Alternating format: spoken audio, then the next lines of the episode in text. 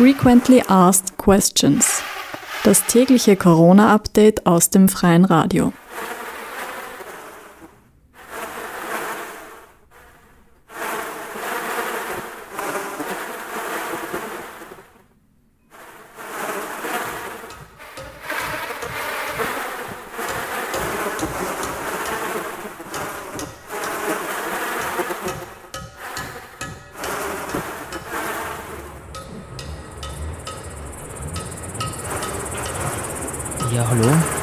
Hallo und herzlich willkommen zu diesen Frequently Asked Questions. Wir haben heute Donnerstag, den 30. April 2020.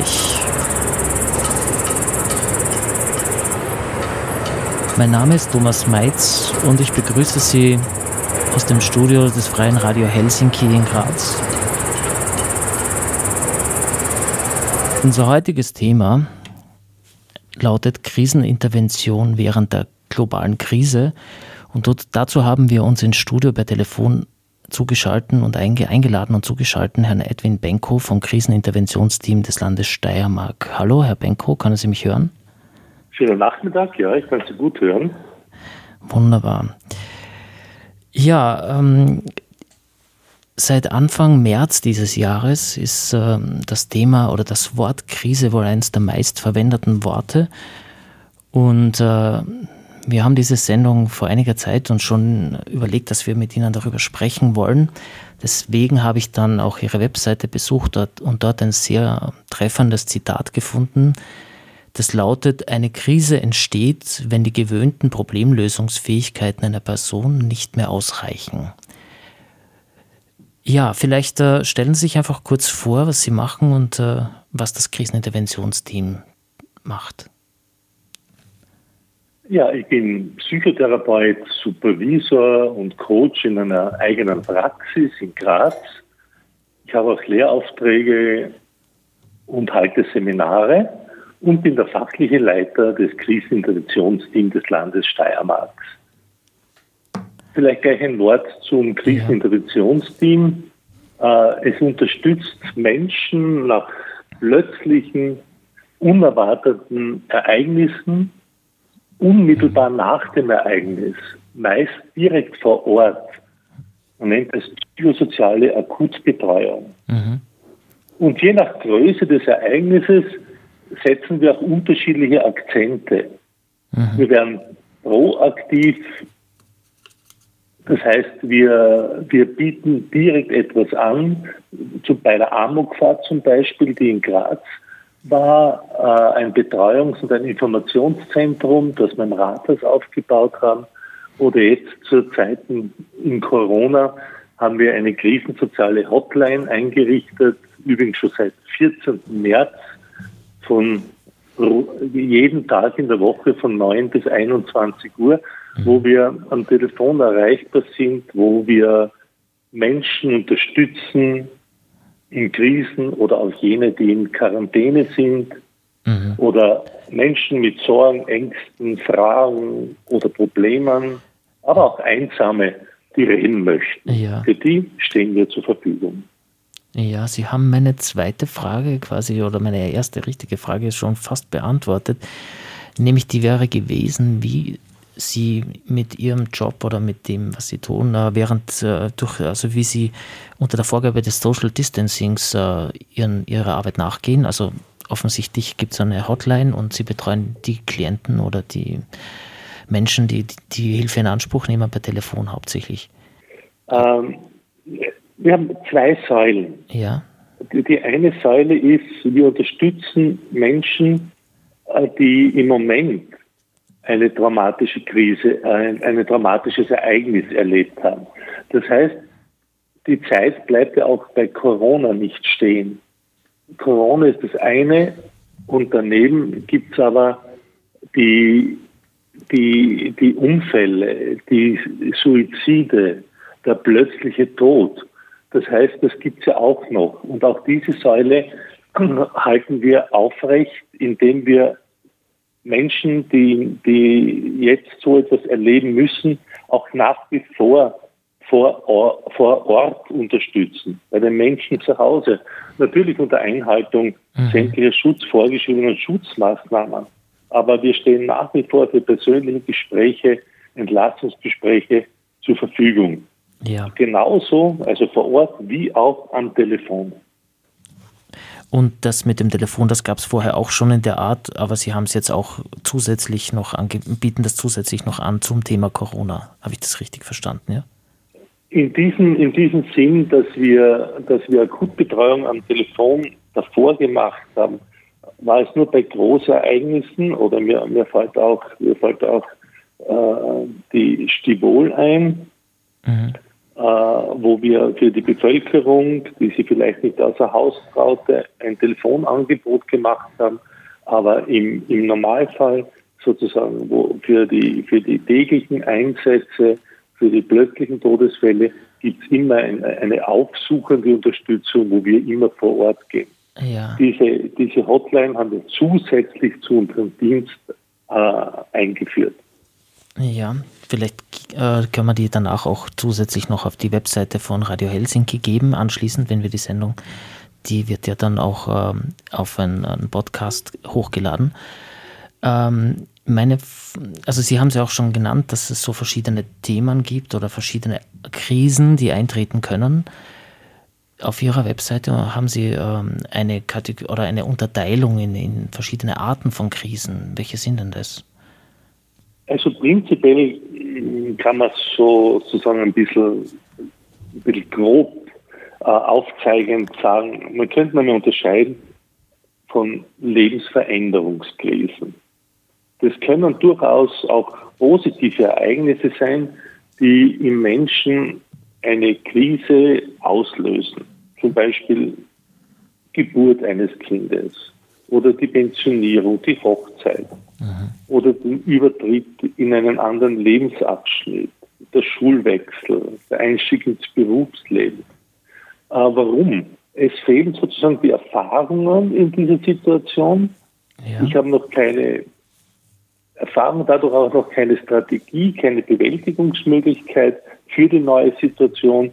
Und das könnte ein krisenhaftes Ereignis sein, das sich dann sozusagen zur Krise, zur Krise ausweitet. Mhm. Vielleicht ein Wort noch, äh, bevor ich noch die anderen Arten ja, von Krise sage. Äh, ich habe jetzt gesagt, krisenhaft und Krise. Ich glaube, das ist auch in der heutigen Zeit eine wichtige Unterscheidung die Corona ist für, ist, ist für viele ein krisenhaftes Ereignis, aber es wird nicht zum Vollbild einer Krise, wenn einer gesund ist, wenn er seine Arbeit nicht verliert, ja. wenn er soziale Kontakte hat, äh, wenn, wenn das Finanzielle stimmt, dann ist zwar Corona weltweit die Krise, aber für den, für den, für den betroffene Person muss man das wirklich unterscheiden dass für manche das höchstens ein krisenhaftes Ereignis ist, mit dem man auch in der Situation gut umgehen kann, also auch Bewältigungsstrategien hat. Und für viele ist es ein, eine, eine, eine persönliche Katastrophe bis hin zu einem traumatischen Ereignis. In Aber da komme ich gleich, ja, genau. wieder, gleich wieder retour okay. zur, zur, zur nächsten Krise. Äh, das eine, also die Lebensveränderungskrisen, die uns im Leben einfach begleiten. Mhm. Dann gibt es noch die traumatischen Krisen, die würde man bezeichnen sozusagen plötzlich, unerwartet, außerhalb der Vorstellungskraft liegend. Ich verwende oft so den Ausdruck wie, wie vom Blitz getroffen. Ich gehe bei Sonnenschein und es blitzt und ich bin getroffen. Ich bin herausgenommen worden aus meiner normalen Lebenssituation. Es könnten auch Verlustkrisen sein. Ja. Äh, plötzlicher Todesfall wo ich überhaupt nicht mehr weiß, wie es weitergeht. Wie kann ich mein Leben gestalten? Hat mein Leben noch einen Sinn? Also diese, diese Formen, Lebensveränderungskrise, traumatische Krise und vielleicht noch Verlustkrisen, noch Trennung und Scheidungen, würde ich so im Groben einmal unterscheiden. Mhm. Okay.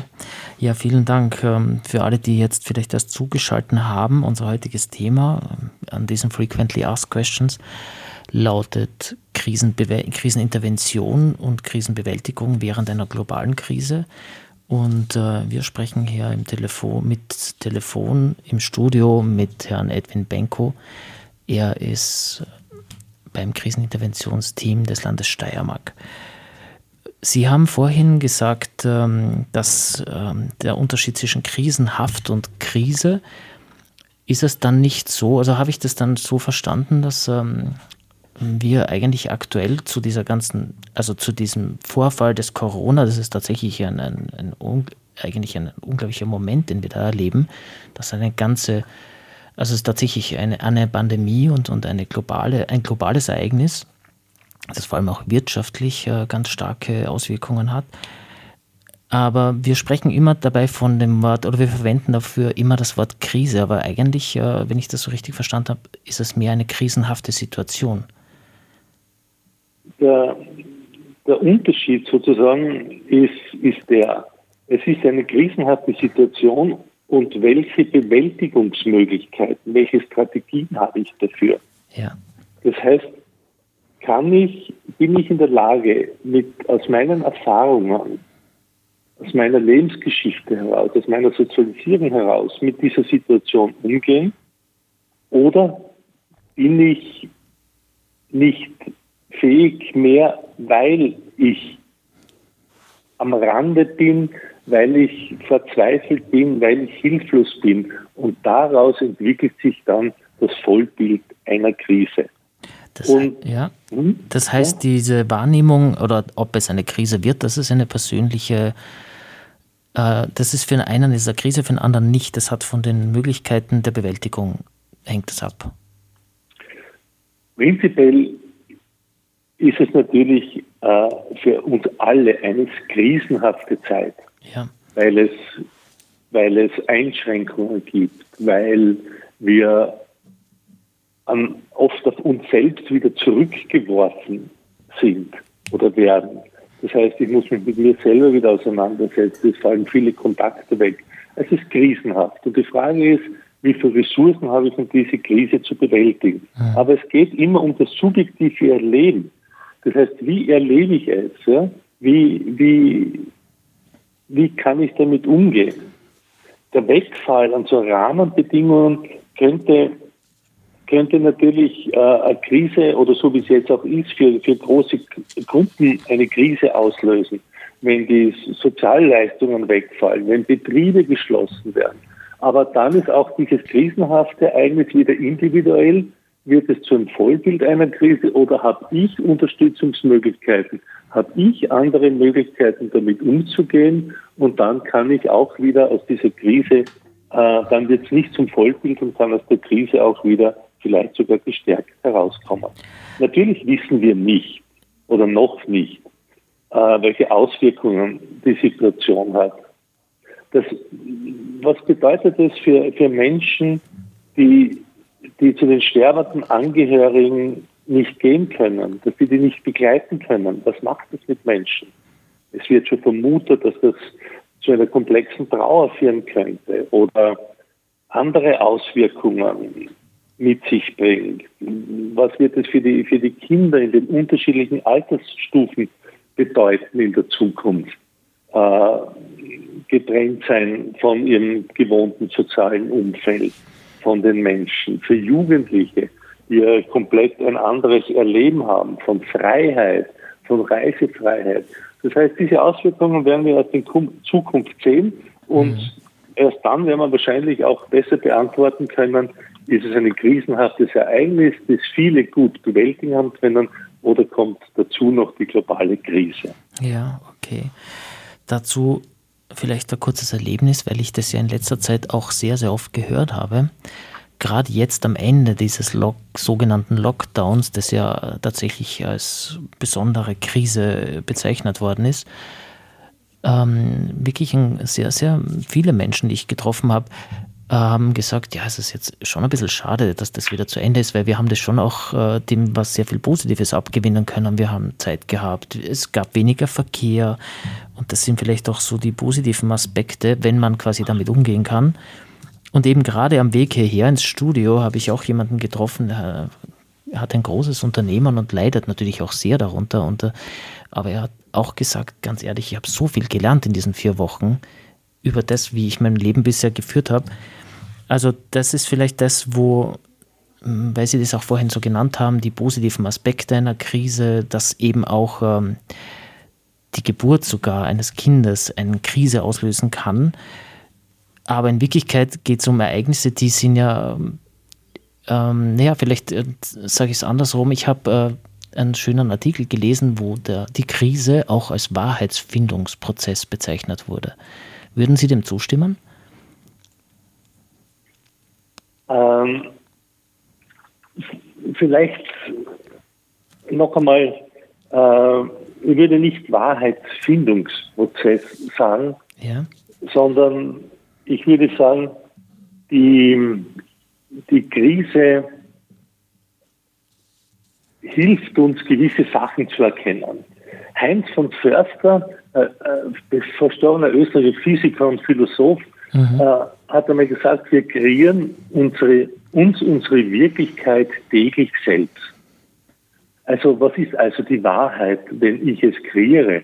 Äh, vielleicht ist es aber leichter vorstellbar, wenn man schaut, was macht so eine Krise aus? Und wenn wir darauf blicken, was passiert mit uns in einer Krisensituation, dann sehen wir, Krise ist auch eine Ausnahmesituation, eine Stresssituation. Und Stress übersetze ich persönlich immer mit Druck. Druck von außen, den mir was auslöst. Ja? Mhm. Und unseren Körper was auslöst. Und zwar auf allen Ebenen des Körpers. Sozusagen äh, kognitiv.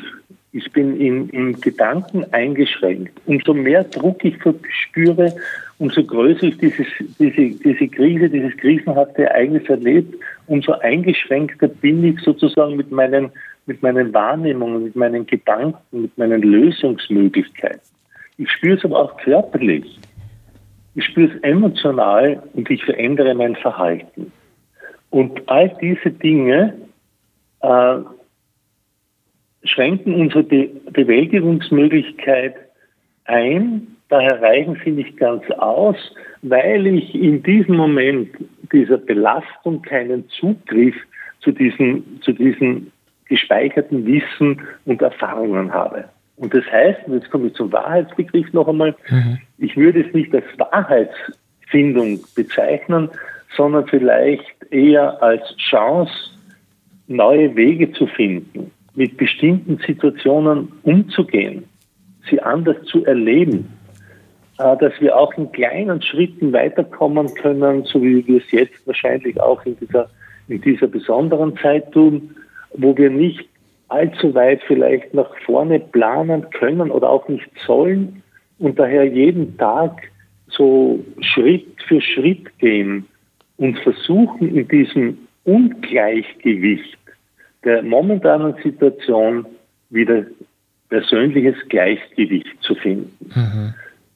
Das und ist es vielleicht, ja. In diesem Sinne glaube ich, dass wir Menschen, äh, dass uns das hilft und uns auch beruhigt, dass wir was brauchen zum Einordnen der Ereignisse des Erlebten.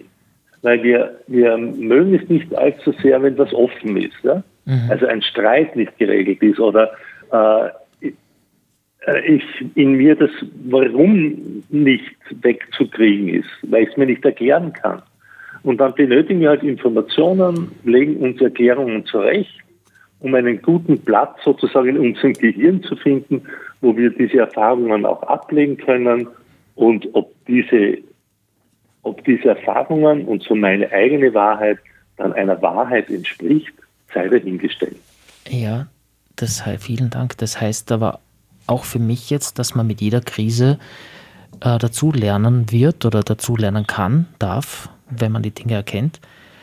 Ähm, macht es Sinn oder kann man, kann man Krise bewältigen lernen? Sollte man das in der Schule anbieten oder verstärkt anbieten? Ich denke mal, man wird darüber sprechen.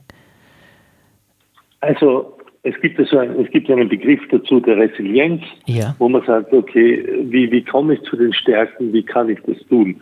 Äh, also prinzipiell einmal reden darüber und aufzuzeigen, was, was, was mit mir, was im Menschen in einer krisenhaften Situation in der Krise passiert, halte ich für ganz notwendig, weil man, äh, weil man sich dann erklären kann, gewisse Handlungen erklären kann.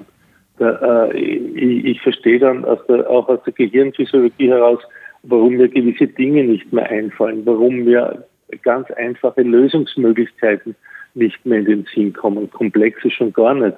Also sozusagen äh, etwas über das Wesen dieser Krise zu erfahren, ist das eine. Mhm.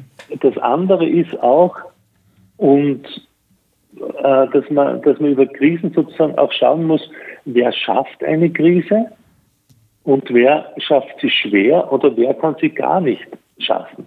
Und Sie haben heute schon erwähnt, so mit, mit, mit Chance einer Krise. Wir kennen das alle, dass man sagt, diese chinesischen Schriftzeichen bestehen aus, ich, aus zwei äh, zusammengesetzten Schriftzeichen, also wo, wo Chance, Krise und Chance drin ist. Aber ich glaube, man muss gar nicht in den fernen Osten schweifen, um dieses doppelte Gesicht der Krise zu erkennen. Äh, schon das griechische Wort Krisis bezeichnet nicht eine hoffnungslose Situation, sondern den Höhe- oder Wendepunkt einer gefährlichen Lage. Mhm. Das heißt, äh, es kann in beide Richtungen gehen. Ich kann dort oben mit Hilfe, und das ist, glaube ich, ganz wichtig, äh, eines sozialen Netzes aus dieser schweren Situation auch gestärkt herauskommen. Natürlich können auch Beziehungen zerbrechen, in Krisen. Und natürlich können Krisen auch chronisch werden. Es können sich auch Krankheiten entwickeln, wie Depressionen, Suchterkrankungen ja. oder ähnliches oder auch eine posttraumatische Belastungsstörung. Aber da gibt es Faktoren und einer der Hauptfaktoren ist ein, eine, ein soziales Netz, ein möglichst dichtes soziales Netz, die mich in dieser schweren Situation trägt und unterstützt. Ja, ich habe mir dazu heute Nachmittag noch einen, oder einen Begriff äh, notiert, weil Sie das Griechische erwähnt haben. Auch ein Wort aus dem Griechischen, Eskalation. Und äh, Eskalation ist ja per Definition so etwas wie eine, also aus der, der Skala quasi herauswachsender Übergang in eine höhere Intensität oder in, in eine höhere äh, ja, höhere Frequenz oder Intensität, wie auch immer, ist es etwas, was wir auf jeden Fall bei einer Krise vermeiden sollten? Also ist das, worauf wir eigentlich auch schauen sollten, dass es keine Eskalation gibt in einer Krise? Es wäre natürlich schön, wenn, wenn es gelingen würde, Krisen eskalationslos durchzuleben. Aber wie ich schon erwähnt habe, betrifft eine eine krisenhafte Situation bei den Menschen auf allen Ebenen dieses Menschen äh, ein, löst es etwas aus. Ja? Und auch in der Emotion und in der Verzweiflung äh, und, und, und der Nichtmöglichkeit sozusagen auf manche Dinge, die ich kurz erwähnt habe, wo ich im Gehirn nicht zugreifen kann, also äh, wie ich mit, wie ich mit mit schwierigen Situationen umgehe, kommt es auch natürlich zur Eskalation, kommt ja. es zu Gefühlsausbrüchen. Äh, aber kommt es natürlich zu unkontrollierten Handlungen. Aber ich glaube, wenn man weiß, dass es auch sozusagen sein kann, aber das kann ich jetzt einmal selbst sozusagen mir anlernen, das kann mir mein Gegenüber sagen, wenn ich sage, okay, bevor ich jetzt wirklich jetzt zur Eskalation, zur Eskalation kommt, ich schreibe mir das kurz auf, was mich jetzt so, äh, so rasend macht oder, oder, oder wo ich glaube, das muss heraus. Geh eine Runde um einen Häuserblock äh, oder beschäftige mich kurz anders und ich werde erleben, dass ich dann sozusagen etwas gelöst, dann mit weniger Druck auch wieder andere Lösungsmöglichkeiten finde mhm. und es dadurch nicht zu diesem Ausbruch oder zu dieser Eskalation kommt. Ja, ganz kurz dazu hat das, hat Eskalation Ihrer Meinung was auch mit der Anzahl der Beteiligten zu tun, so wie Sie vorhin gemeint haben? Das ist natürlich eine sehr persönliche Wahrnehmung, so eine äh, krisenhafte Situation, ob es zu einer Krise auswächst. Ähm, es gibt nämlich zumindest zum Thema Eskalation schon interessante Studien, dass eben je mehr beteiligt sind, umso schneller eskaliert es. Und zwar nicht äh, linear, sondern ähm, ähm, explosionsartig quasi. Und, und genau, und, und die Frage ist einfach, ähm, macht es quasi die Corona-Krise jetzt so besonders präsent für uns, dass, äh, oder es, eskaliert das gerade auch, weil alle davon betroffen sind? Nein, es ist, es ist natürlich sozusagen ähm, die Gruppendynamik spielt damit eine Rolle. Mhm. Ja? Gruppendynamiken, die es natürlich äh, in den unterschiedlichsten Ausprägungen gibt, aber man sieht es ja, wenn, wenn, wenn, wenn eine große Gruppe alles sagt, es sind falsche Entscheidungen getroffen, es ist ganz schlimm, dann, dann heizt man sozusagen die Situation an ja. und es kommt viel schneller zur Eskalation. Das passiert natürlich, äh, wenn man alleine ist, zu zweit ist, zu dritt ist, nicht in diesem Ausmaß, weil man halt eher in den Austausch kommt, weil man Nachfragen kommt und mhm. weil man nicht in diesen Sog dieser Dynamik hineinkommt. Ja, okay. Also ist vielleicht ganz gut, wenn wir lernen, uns da nicht in diesen Sog hineinziehen zu lassen mit jeder Nachricht, die wir erhalten. Das halte ich für ganz, für ganz wichtig und auch für einen Beitrag der Psychohygiene. Mhm. Ja, vielen Dank. Wir sind ja schon fast am Ende der Sendung angelangt. Sehr interessantes Thema heute, vielleicht falls Sie erst später zugeschaltet haben. Unser Thema Krisenintervention während einer globalen Krise. Und wir sprechen am Telefon hier vom Studio aus mit Herrn Edwin Benko vom Kriseninterventionsdienst des Landes Steiermark. Ähm, vielleicht einer meiner, ich muss da vielleicht auch ein paar Fragen auslassen, aber so die Worüber wir noch nicht gesprochen haben, ist so, haben, weil Sie gemeint haben, Sie haben eine eigene Hotline eingerichtet für das Thema Corona. Beobachten Sie, dass Corona für viele Patienten tatsächlich eine richtige zusätzliche Belastung ist? Und das ist auch schon meine letzte Frage. Und wenn Sie dann noch den Zuhörern etwas Wichtiges mitteilen wollen, vielleicht auch gleich anschließend. Also na, natürlich bewegt das Thema Corona jede und jeden. Äh, weil es natürlich etwas auch mit, mit, mit, mit Angst zu tun hat, mit, mit Unsicherheit, nicht, nicht benennen können, was genau passiert. Und es ist ja omnipräsent. Präsent. Es ist in jedem Medien, es ist permanent in Nachrichten. Das heißt, auch da muss man schauen, äh, ob man ein bisschen filtern kann, dass man nicht zu viel von diesem Thema jeden Tag bekommt, mhm. weil es auch noch parallel dazu etwas, etwas anderes gibt. Also daher auch die, die, die, die, die, die Vielfalt und der Meinungen zu diesem Thema. Was schon, was schon äh, äh, sichtbar wird, dass natürlich etwas, was eh schon vorhanden ist in solchen Situationen, noch viel äh, schlagender wird, nämlich Menschen mit, mit, mit Einsamkeit zum Beispiel, mhm. die alleine leben, äh, Menschen, die die existenzielle Ängste haben, die aber jetzt niemanden mehr haben, den sie treffen können im Moment oder besprechen können. Also diese Dinge sind in letzter Zeit schon, schon äh, vermehrt äh, wieder ans Tageslicht gekommen und ich glaube gerade für diese Gruppen sollten wir, sollten wir besonders auch da sein, äh, damit die auch diese, diese Möglichkeit der, der Unterstützung haben. Und ich glaube, es gibt viele kostenlose Hilfsangebote in der Steiermark, was ich wirklich schön finde. Psychosoziale Dienst, psychotherapeutische Hilfe, Gewaltschutzzentren und, und, und, ehrenamtliche Unterstützungsangebote. Aber auch da wieder äh, gern stehen wir äh, als Kriseninterventionsmitarbeiter und Mitarbeiter des Landes in der Hotline zur Verfügung. Äh, auch wenn Sie nicht genau wissen, ob Sie da an der richtigen Stelle sind, ich kann nur sagen, rufen Sie einfach an, reden hilft.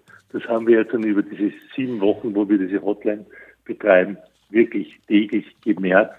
Und ich danke den, den Anrufern auch für das Vertrauen, dass sie mit uns solche Gespräche auch führen. Ich bedanke mich auch sehr herzlich und das war auch ein sehr, sehr schönes Schlusswort. Rufen Sie an, wenn Sie Hilfe brauchen. Vielen Dank, Herr Edwin Benko, für das Telefonat. Die Sendung ist jetzt sehr, sehr schnell zu Ende gegangen. Ich danke allen Zuhörerinnen und Zuhörern und äh, freue mich schon auf die nächste Sendung und auch gerne auf ein